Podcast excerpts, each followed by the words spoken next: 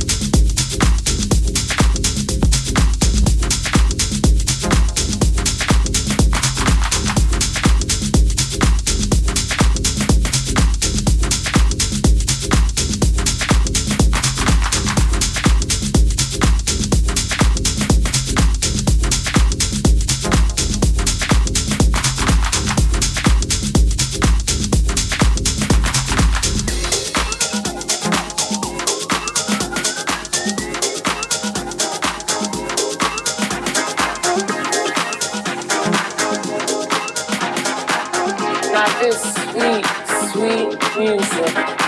Simple and good. All the time. Sam Cooke could sing.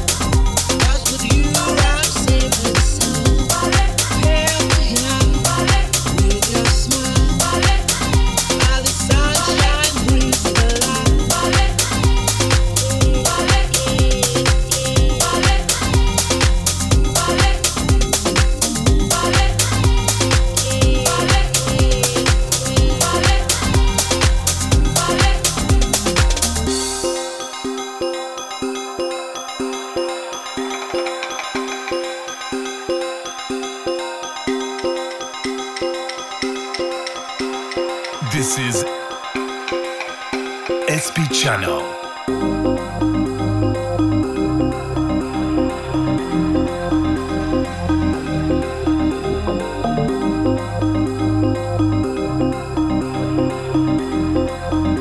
Welcome to the St. Patrick Sound.